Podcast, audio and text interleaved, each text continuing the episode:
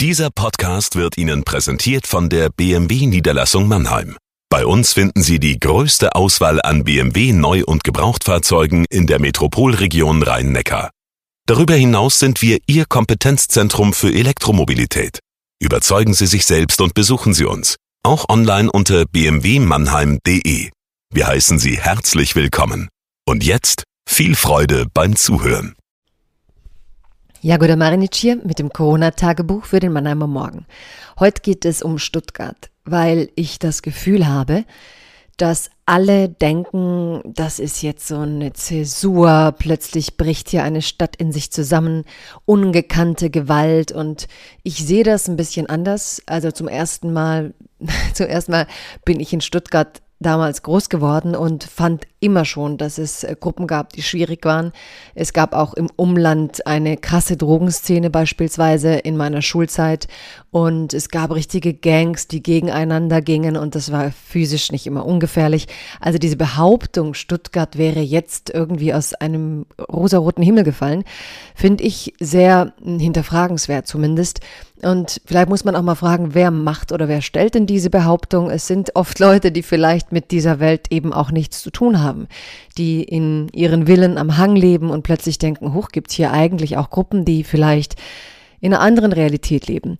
Vielleicht will ich dazu sagen, dass ich jede Form von Gewalt schrecklich finde, aber es uns nicht davon befreit, darüber nachzudenken, was Gewalt auslöst und warum Menschen dieses Ventil suchen. Das heißt nicht, dass sie nicht bestraft werden, im Gegenteil, aber wir müssen diese Phänomene erklären, aber sie vielleicht nicht gleichzeitig aufbauschen. Davon handelt das heutige Tagebuch.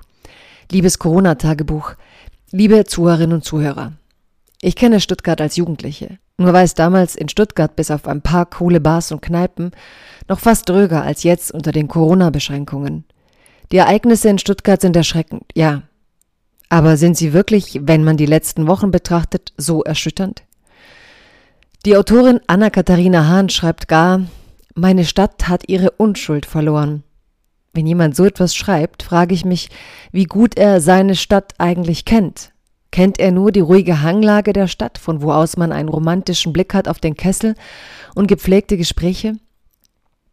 Was Stuttgart jetzt nicht braucht, ist eine Bundesrepublik, die sich besorgt über den Kessel beugt und fragt, was hat sie nur die schwäbische Stadt? Als läge sie auf dem OP-Tisch. Die Polizeigewerkschaft wettert nun gegen die Stadt. Super. Es braucht jetzt noch mehr Lager. Macht Sinn. Auch das Selbstbewusstsein vieler Akteure, den Tätern jetzt ein Milieu zuzuordnen, finde ich erstaunlich. Wurden doch von den ungefähr 500 Randalierern nur 26 gefasst. Jegliche Pauschalaussagen über Täter sind dadurch zum jetzigen Zeitpunkt unseriös. Auch die Behauptungen, es handle sich hier um ungekannte Gewalt. Hm, wirklich?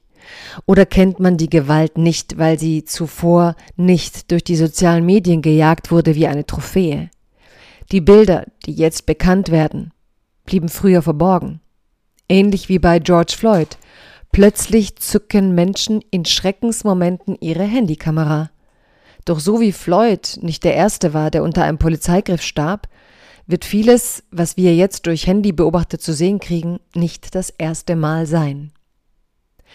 Die Ereignisse in Stuttgart sind für mich eher eine Chance, endlich mal über den öffentlichen Raum zu sprechen. Wie gehen deutsche Städte mit ihren öffentlichen Plätzen um? Wenn wochenlang aggressive Gruppen sich versammeln, warum lässt man das so geschehen? Was bietet man stattdessen? Die Aggression der jungen Männer sollte niemanden überraschen. Der Lockdown hat ihre Energie für Wochen in Wohnungen gepfercht. Jugendzentren, Clubs und Fitnessstudios waren zu.